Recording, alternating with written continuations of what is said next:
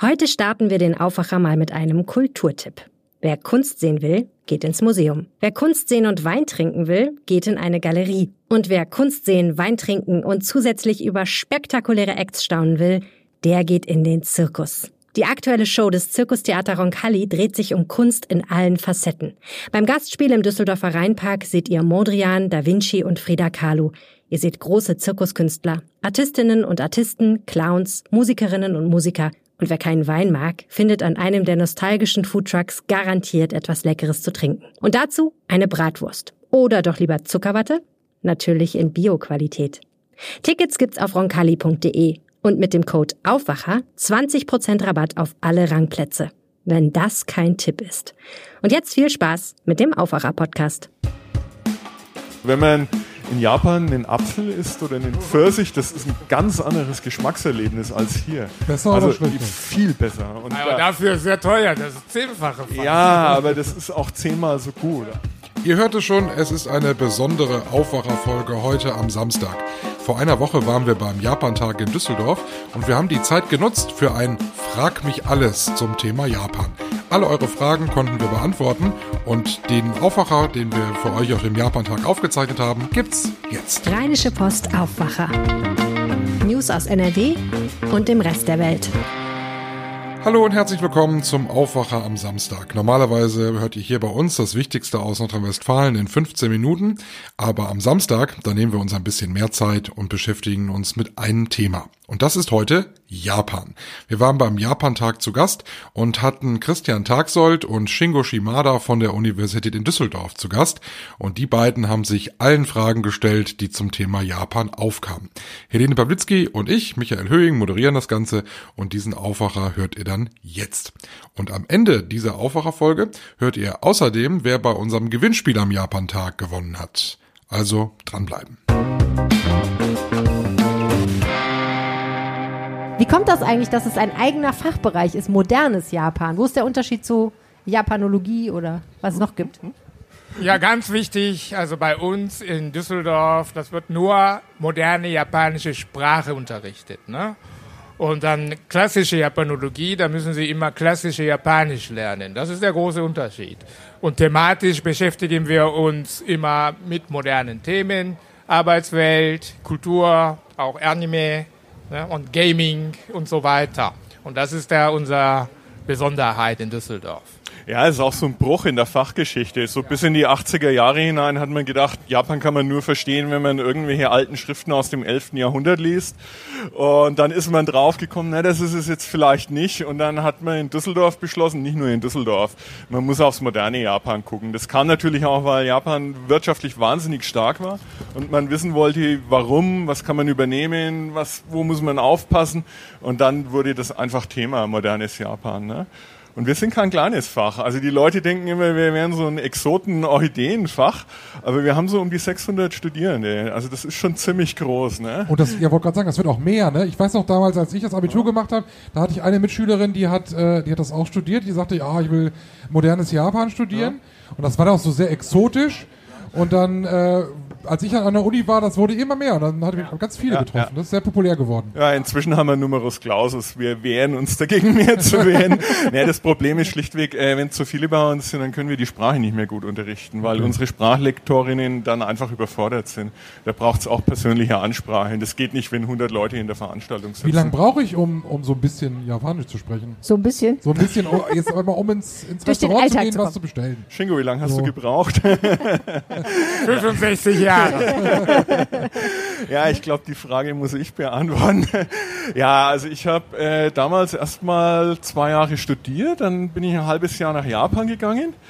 Da war ich dann zum Glück äh, in der Provinzstadt der einzige Deutsche, so dass ich Japanisch lernen musste, um nicht einsam zu sein.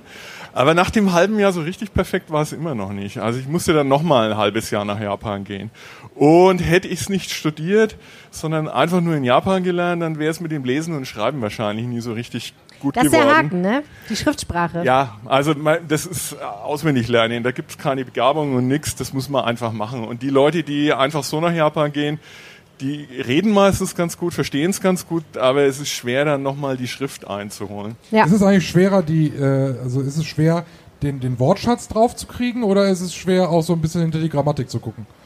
Grammatik, ja. Also so ein Kernproblem an Japanisch ist, dass ganz viel irgendwie nicht gesagt wird, wenn man miteinander spricht. Und das, das dauert lang, bis man, also irgendjemand sagt was zu einem und das Subjekt vom Satz wird nicht erwähnt, weil das in dem Gespräch gestern vorkam. Und dann steht man da, wovon redest du? Und das dauert ewig, bis man das so drauf hat. Okay. Ja, Wir also haben hier eine direkt Sch- eine Frage, die dazu Ja. passt, Oh. wenn ich die ganz kurz einhaken darf. Tatjana ist bei mir. Hallo Tatjana. Hallo, guten Tag. Ich würde mich dafür interessieren, wie Japaner die deutsche Sprache lernen und wie sie mit der Schriftsprache klarkommen.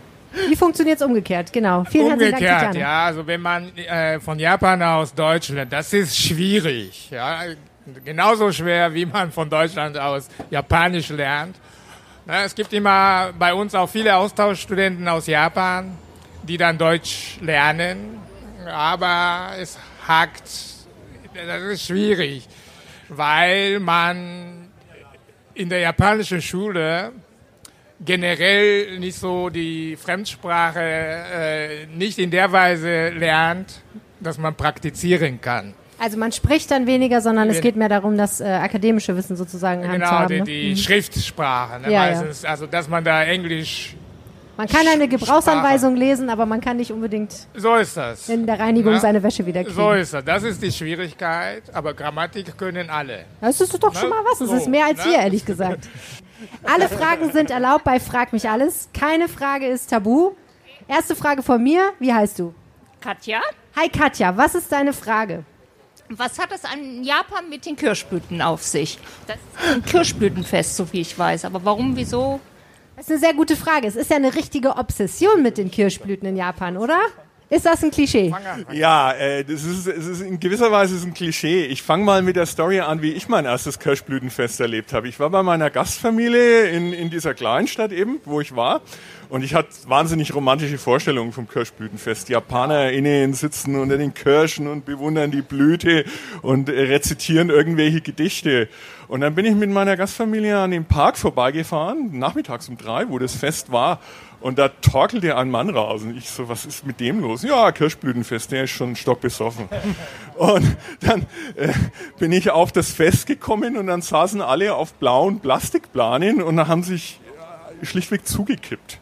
Also ganz, ganz heftig betrunken. Weil man die dann besser genießen kann, die Kirschblüten. Nö, das war einfach nur der Anlass, um, das war der Anlass, um, äh, so wie hier immer bei jedweder Gelegenheit in Düsseldorf ein Bierbrunnen rumsteht, ne, war das äh, der Anlass, um sich einfach, ja, die Birne wegzuschießen. Aber, ja, Warum nicht? Das ist ehrlich gesagt, ich meine, ich vergleiche das jetzt mit dem, was wir so in Deutschland als Kirschblüten, in Bonn zum Beispiel, Hm? Ja, blühen ja. ja. immer die Kirschbäume. Ich war da noch nie, aber ich habe nicht gehört, dass es da Alkoholexzesse gäbe. Oder? nee, glaube ich auch nicht, dass das in Bonn, Oh ja. Professor Shimada glaubt das nicht. in Bonn oder Hamburg, in Hamburg ist auch ein großes Kirschblütenfest, gibt's das auch nicht. Ich meine, es ist natürlich schon schön und die Idee ist ja irgendwie, dass das die Vergänglichkeit des Lebens symbolisieren würde. Ja, an dem Abend ist alles so ein bisschen vergänglich, kann ich aus eigener Erfahrung sagen. Sehr schön. Ja, und vor allem kann man da, dort dann diese japanische Trinkkultur erleben. Und das ist schon heftig, muss ich sagen. Vielleicht bleiben wir mal bei dem Thema. Das interessiert mich ehrlich gesagt auch brennend. Es gibt da ja dieses Klischee, dass Japaner nicht so gut Alkohol abbauen können. Stimmt das eigentlich? Das stimmt. Also ich habe viele Freunde, die einfach körperlich, ne, also die Alkohol nicht vertragen. Ja. Ja. Die sind schneller betrunken und haben länger was davon. ja, oder die liegen auf dem Boden. Ne? Okay, aber trotzdem gehört Alkoholkonsum ja irgendwie schon an vielen Stellen zum gesellschaftlichen Miteinander, ne? Ja. Ja. Wieso ist das so? Das ist ja ein komischer Gegensatz. ja, auf der anderen Seite, also wenn Sie dann die, ja, die Angestellten im Büro äh, antreffen, das ist ja sehr formell. Ne? Das erleben Sie hier auch. Und dieser formelle, um dann umzuschwingen in, in andere Modus. Kontrastprogramm. Ne? Und dafür braucht man dann die Alkohol. Okay. Also eigentlich, damit man mal wirklich locker lassen kann. Genau. Und dann ist auch alles erlaubt. Ja, ja, ziemlich, ziemlich, ja. Ich bin mal in Korea gewesen, da war das ähnlich. Und da hieß es aber immer, das kannst du alles machen, so, aber morgens früh musst du pünktlich gewaschen und gekämmt. Also von wegen, sorry, Boss, ich kann nicht kommen, ich habe einen schlimmen Genau. Kater, wir sehen uns mittags. Ist nicht, ne? So, genau. Also mo äh, nächsten Morgen muss man dann nüchtern da sein. Ne? Aber ganz, ganz interessant ist zum Beispiel in Tokio dann die letzte Züge in der Nacht. Und da liegen dann die Angestellten ne? so rum. Naja, nun.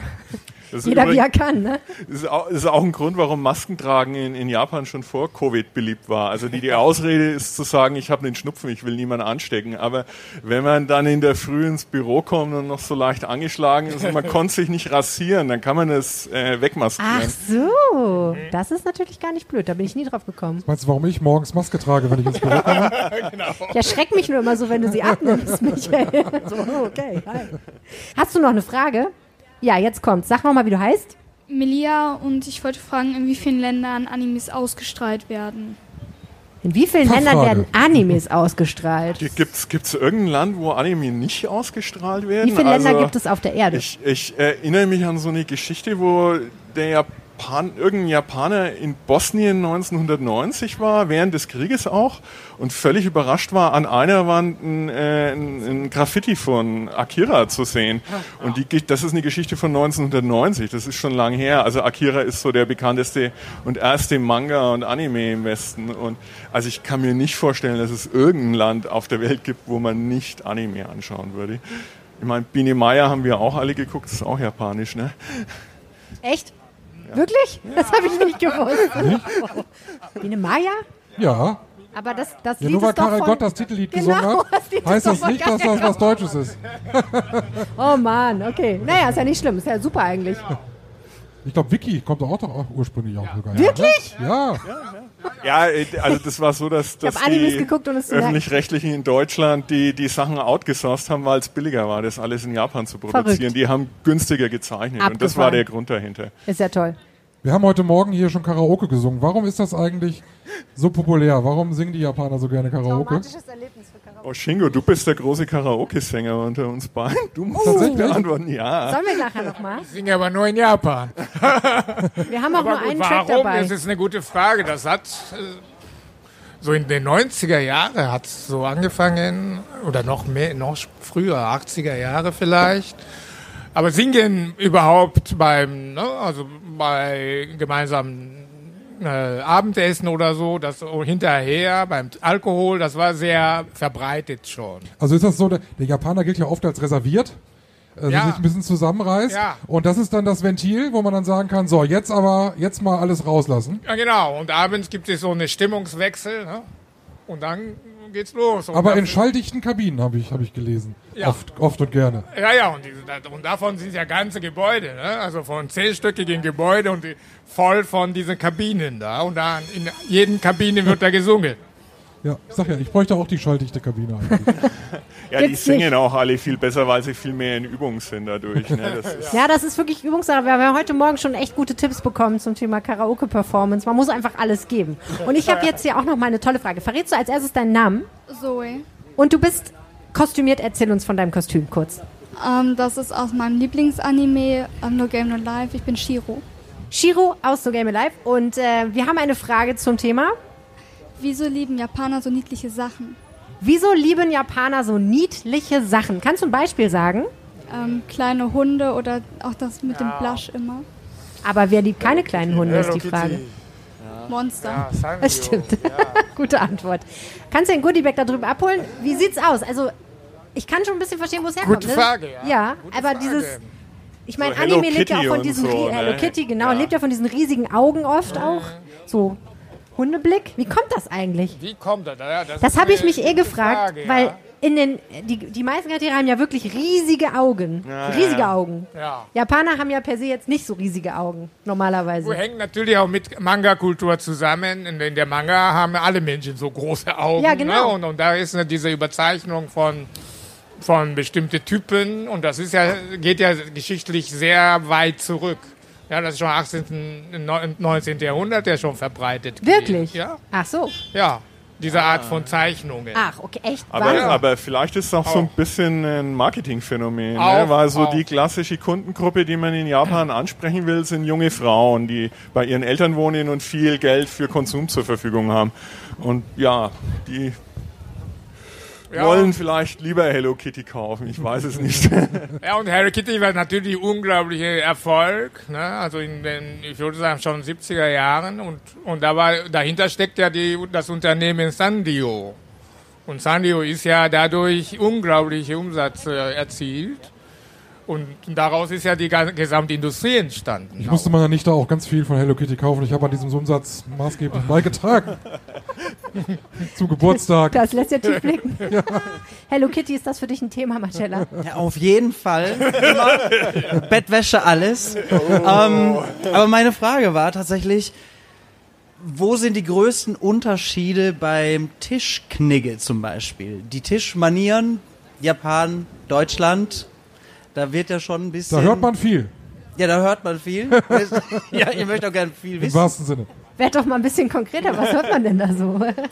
Okay, Äh, Tatsächlich, in Japan darf man, sollte man nicht schmatzen oder rülpsen. Das ist chinesisch. Okay, gut zu Ja, wissen. auf aber jeden Fall. schlürfen darf Ja. man. Also die Nudelsuppe schlürfen oder auch. Das haben wir schon äh, gemacht heute, ja. Was echt nicht einfach ist, wenn äh, japanische Gäste hier sind und man ist beim Italiener und die schlotzen die Spaghetti so rein. Das ist äh, grenzwertig. Das, aber das ist in Japan völlig okay, also die Spaghetti so aufzusaugen. Das macht bei Nudelsuppe auch Sinn, weil die ist heiß und die kann man nicht essen, wenn man sie nicht so mit Luft in Verbindung bringt. Ne? Was ist Das so hätten wir vielleicht mal vorhin wissen müssen. Wir haben ja einen Ramen-Eating-Contest gemacht, wo es darum ging, schnell Nudeln zu Ja. essen. Und das wäre ein guter Tipp gewesen. Mist. Ja, ja, Wir waren sehr langsam. ja. ja Was das ist so ein No-Go am Tisch? Was darf man so gar nicht machen? Äh, Schnauzen. Also die Nase putzen geht gar nicht. Das darf man nicht. Aber auch hochziehen darf man es. Also, Hochziehen darf man. ist okay. Ja, also mit genau. Heuschnupfen kann ich Das trotzdem ist der große Unterschied. Ja. Also nicht Also es ist raus, leider wirklich rein. diametral entgegengesetzt. Das ist aber das ist überall so. Also wenn man in der Bibliothek sitzt und im, im Winter und alle schniefen hoch, mich macht das immer wahnsinnig in Japan, weil ich kann mich nicht mehr konzentrieren. Hi Lukas, was ist deine Frage? Wie lange dauert es, ein Manga fertigzustellen? Oh, wie lange dauert es, ein Manga fertigzustellen? Das ist eine Profifrage für Produzenten wahrscheinlich, aber Man muss schnell gehen, ne? weil das ist eine sehr, also die haben eine hohe Umschlagszeit in dem Medium. Also äh, die Mangas sind ja früher wöchentlich veröffentlicht worden, immer so acht Seiten oder so. Dann muss das auch, also in so mon äh, wöchentlichen Magazinen immer eine Folge. Dann hat man auch nur eine Woche Zeit und ja, Ja, und das ist auch unterschiedlich. Also Anfang, also die junge Manga-Zeichner, ne, die machen ja alleine. Dann brauchen sie natürlich lange Zeit ja. Für, für eine Geschichte über eine Woche. Aber schon berühmte Manga-Zeichner, die haben ja schon ganze Mannschaft von zehn Leute, die unterschiedliche Sachen machen. Und dann geht das schneller. Also da malt dann einer nur die Hintergründe Genau. oder macht die Genau. Schraffuren noch dazu oder so. Aber da geht es um viel Geld, das muss schnell, schnell gehen. Und die Genau. arbeiten auch tief in die Nacht hinein. Also das ist kein leichter Job. Also Lukas, äh, du willst nicht Manga-Maler werden. Ich warne dich vor. Das ist wahnsinnig anstrengend. Stress, ja.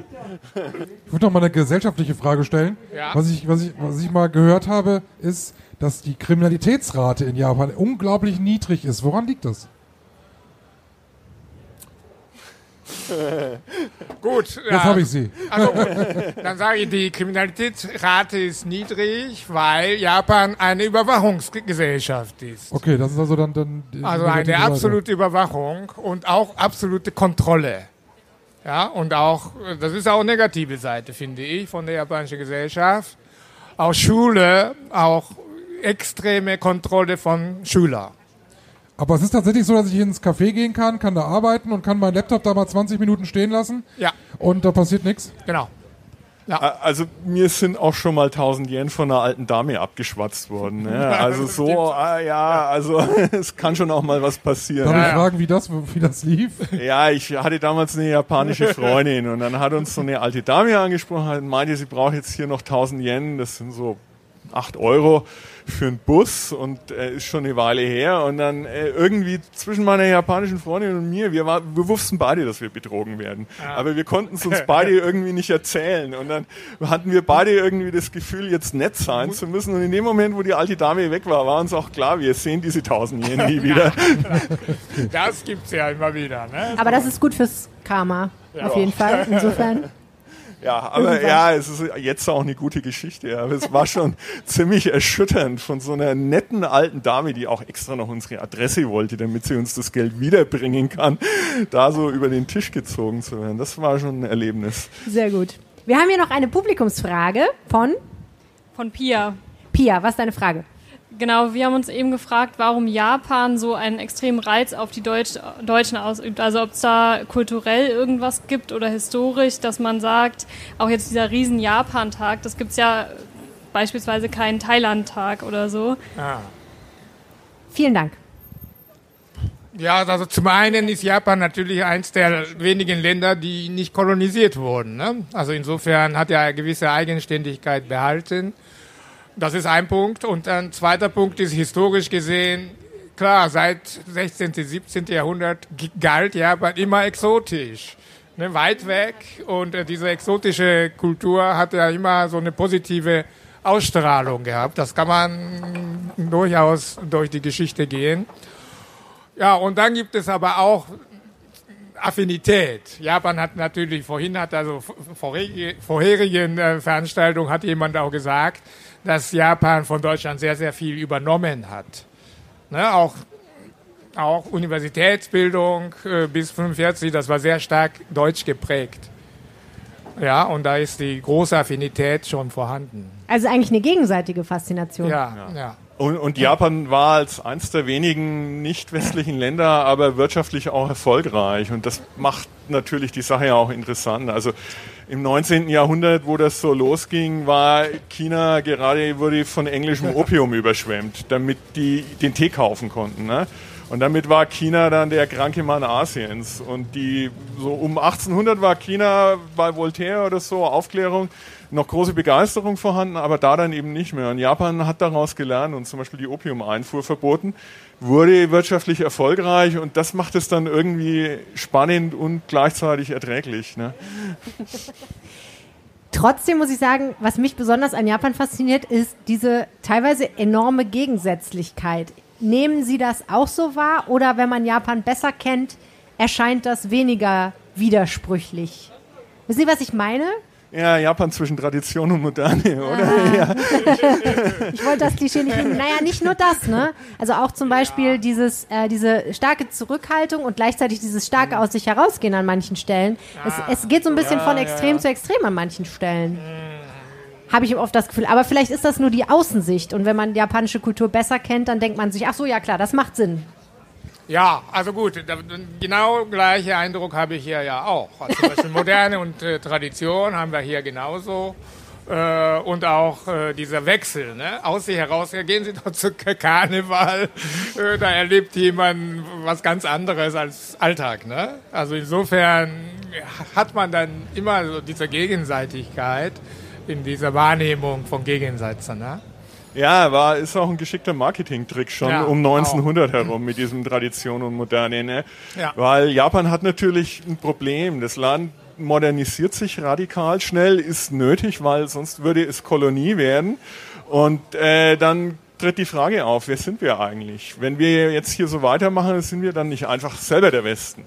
Und dann äh, fängt man an, ganz viele Traditionen auch richtiggehend zu erfinden, um zu sagen, wir sind aber doch anders. Und es ist auch eine Chance gegenüber dem Westen, die Aussage zu treffen dann, ja, ihr habt eure Traditionen ja aufgegeben, ihr habt euch von euch selber entfernt, wir können beides auf einmal. Und dann steht man plötzlich vorne dran und ist nicht mehr hinter dem Westen. Ne? Aber ich kann mich Shingo anschließen. Ich meine, ich komme äh, aus Bayern, Franken, Laptop und Lederhosen. Wir haben diesen Marketing-Trick auch. Ne? Also, Stimmt, auch eine Frage? Okay, herzlich willkommen. Ihre Frage? Äh, ja, ich heiße Karen. Ich habe folgende Frage. Die erste ist ein bisschen scherzhaft, aber leitet meine zweite ernsthafte Frage ein. Und zwar, warum gibt es in Tokio so wenig Modeläden mit Übergrößen? Zweitens, äh, wenn ich jetzt anfangen würde, mich ausschließlich japanisch zu ernähren, was hier in Düsseldorf ja sehr einfach ist, geht da noch was? Oder haben einfach Japaner einen wunderbaren Stoffwechsel, der uns nicht gegeben ist? Das ist eine sehr gute Frage, weil wirklich die Übergewichtsraten in Japan extrem niedrig sind. Und man muss ja sagen, Nudelsuppe und Sushi ist jetzt nicht low-kalorisch, ne? Da ist ja schon ein bisschen Luft drin. Aber zum, zum einen ist die Übergewichtung schon heute Problem ne, unter Kindern. Also Ja, die, Ja. die Ernährung verändert sich gerade. Ne? Also vor 30 Jahren war Fleisch noch nicht so umfänglich in Japan. Ja.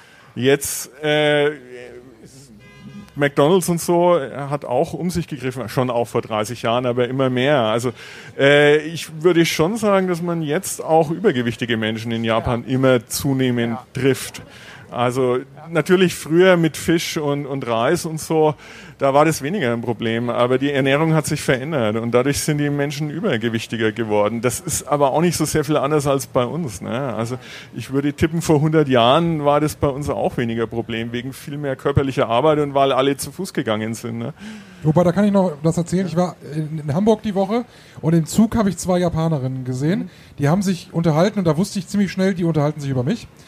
Und äh, kurz vorm Aussteigen hat sich eine von den beiden ein Herz gefasst und hat mich angesprochen und wollte unbedingt ein Foto mit mir machen. So, und ich stand dann im Regionalexpress äh, neben ihr und haben das Foto gemacht und sie waren total fasziniert, weil ich so groß war oder weil ich so kräftig war. Wahrscheinlich liegt es irgendwie daran. Das ist irgendwie immer noch was Besonderes, Ah, die oder? Glatze, es war die Glatze. Was? Tatsächlich? Oh Gott. Muss ich mir Sorgen machen, wenn ich jetzt in Japan. Ich Du wärst ein Star in. Japan, Michael. Ich habe das Böse gesehen im Regionalexpress nach Hamburg. Naja, nein, aber ich meine, das ist echte Bewunderung ja vielleicht. Also, Ja, schon. das ist ja auch stattlich. Ich glaube tatsächlich, das Ja, spielt wirklich eine Rolle, oder? ja, In Korea war das sagen. so. Ja, Also ja. äh, als kleiner, spieliger Mann hatte man da keine Chance. Ja, siehst du. Übrigens, als eher kräftig gebaute Frau hatte man auch eher Chancen, aber naja, das ist ein anderes Thema. Und jetzt haben wir hier noch eine Frage. Von wem denn? Wer sind Sie? Aus Köln. Und die Frage lautet? Äh, Deutschland hat ja sehr stark nach dem Krieg mit der eigenen Geschichte gehadert. Äh, wie ist es in Japan mit der Aufarbeitung äh, der 30er und frühen 40er Jahre, also der frühen Showa-Ära? Ausgezeichnete Frage. Ja, das ist natürlich sehr, sehr wichtige und gute Frage. Äh, ganz wichtig ist, dass in Japan durch Geschichtsunterricht Kinder und junge, junge Leute davon kaum was mitbekommen. Äh, was natürlich äh, diese junge Leute ähm, ja im Grunde dafür offen lässt, für eine sehr nationalistische Form von Geschichtsbetrachtung. Und das ist ein Riesenproblem ne, in Japan. Ja, aber das Problem beginnt schon ziemlich früh, ne? weil die Amerikaner schon äh, in, in nach 45 sehr schnell nicht mehr daran interessiert waren, da einen großen Deal draus zu machen oder auch, also die äh, USA als Besatzungsmacht und auch die anderen Kriegsteilnehmer äh, und irgendwie den Moment verpasst haben für sowas wie die Nürnberger Prozesse. Also es gab Prozesse in Tokio zwei Jahre später, aber äh, in dem Moment war schon klar, Japan äh, wird auf der Seite des Westens im Kalten Krieg stehen und wir, wir brauchen diese Leute. Plus äh, an den Tokio-Prozessen wurden die eigentlichen Opfer der japanischen Aggression, also China, Vietnam, Kambodscha, Thailand, nicht als Kläger beteiligt, sondern es saßen die westlichen Nationen zu Gericht über Japan und die haben nicht die schlimmen Sachen erlebt. Also natürlich haben äh, Niederländerinnen in Indonesien grauenhafte Sachen erlebt, aber nicht in dem Umfang wie Chinesinnen und Chinesen in China. Und, ja, oder Koreaner, ja, auf jeden Fall, ja. Ne, Damals gab es ja diese Länder einfach noch gar nicht. 1947, das ist äh, die Tatsache. Und das war noch sehr imperialistisch geprägte Zeit in Asien. Ne? Und, Ja. und, und da ist Japan im Grunde davon leichter etwas davon gekommen. Und zu, dazu noch dann die, in diesem Tokio-Prozess, der dann dieser ganze Kriegsverbrechen aufarbeiten sollte. Da ist ja noch der Ob Staatsoberhaupt Tenno noch nicht mal als Zeuge eingeladen worden. Fragen? Nichts Politisches mehr. Okay, bitte nicht. Nee, ne? Ein weiteres Klischee. Japaner und Milchprodukte. Darüber haben wir noch nicht gesprochen. Ich hab, es, es, es wusste ich immer, dass das wohl ein Problem ist. Und dann hieß es aber irgendwann mal, bei uns wird jetzt die Milch knapp, weil die Japaner die Liebe zu Milchprodukten entdeckt haben. Davon wüsste ich nichts. Okay. Nein, davon wüsste ich nicht. Nee, ist Milch, Milchprodukte sind ein Problem, ne? Es ist auch, glaube ich, ein genetisches Problem. Genau, das ist, hat, hat dann fehlt dann der Enzyme, ne? Okay. Ja, aber äh, also es ist schon so, dass Milch in der Schule ja ausgeschenkt wird. Ne? Also d- das, das äh, geht mit dem Enzym erst ab bestimmten Mengen los. Also wenn man jetzt Milch in Kaffee macht, dann ist das kein Problem. Aber es ist so eine Art natürliche Laktoseintoleranz Genau. quasi, ne? Ja, das Bei ist unserem nicht. Schul Schulessen hatten wir Milch, aber das war ja vom Milchpulver hergestellte Also Milch. nicht Das so eine war Milch, wie man sie jetzt hier im Supermarkt kaufen Das war würde. furchtbar. Ja, Milchprodukte sind auch wahnsinnig teuer in Japan. Es liegt natürlich auch an, am Klima. Also wenn man irgendwie, ich habe Käse. Ich esse sehr gern Käse. Und wenn ich in Japan war und dann Käse gekauft habe, war ich arm und musste den Käse aber ganz schnell essen, weil bei irgendwie 38 Grad und 90 Prozent Luftfeuchtigkeit, der auch im Kühlschrank innerhalb von zwei Tagen schimmelt. Aber der ist dann sehr teuer dann? Der, der ist unglaublich teuer. Das ist dann eine Spezialität. Ja, ja, ja. Also so Scheibletten, was jetzt bei uns kein Ding ist, ist richtig teuer. Aber das ist ja, nicht so nicht, also mein Essen ist generell, äh, wenn man nicht Reis oder Tofu isst in Japan, dann ist es teuer. Also Kartoffeln oder Müsli. Kartoffeln kauft man irgendwie zwei Stück, nicht den ganzen Sack, ne? Also das macht man einfach nicht. Weil es nicht so viel Anbaufläche gibt und nicht so viel produziert wird oder woran liegt das? Ja, Kartoffeln werden im, im Norden des Landes, auf, in Hokkaido schon viele angebaut. Es gibt natürlich auch Kartoffelchips und alles. Äh, Es hat auch damit zu tun, dass wenig, nicht, also viel aus japanischer Produktion stammt und da sind natürlich die, die Kosten sehr hoch. Und es sind schon auch qualitativ sehr hochwertige Produkte. Also wenn man in Japan einen Apfel isst oder einen Pfirsich, das ist ein ganz anderes Geschmackserlebnis als hier. Besser also oder schlechter? Viel besser. Und Aber da- dafür sehr teuer, das ist zehnfache fast. ja, aber das ist auch zehnmal so gut. Also das ist, das, das das ist man dann auch bereit auszugeben. Aber das ist auch wieder so ein japanisches Ding, oder? Wenn, dann perfekt. Wo kommt das her? Wo kommt dieser Perfektionismus her? Das ist natürlich eine gute Frage, ja. Was ist, woher kommt die Fe ja. Aber den gibt's schon, oder? Den Perfektionismus. Ja, das, ja, der klar. ist, ist jetzt klar, nicht eingebildet. Klar. Also das, also zum einen sehe ich dann im, im, im Grunde so die Wertschätzung für handwerkliche Arbeiten. Und da sieht man tatsächlich sehr starke Hang dazu, ne? zu perfektionieren. Auch Köche, ja, oder hier auch. Also einige Köche in Düsseldorf, die sind sehr äh, gut dabei. Und dieser Perfektionismus, das hat irgendwas zu tun auch mit der Liebe zu Einzelheiten, Kleinteiligkeit und das Technischen. Also gut, dieser, das ist auch der Hintergrund für den technischen Erfolg äh, Japans, würde ich sagen. Und da ist die Neugierde für die Technik.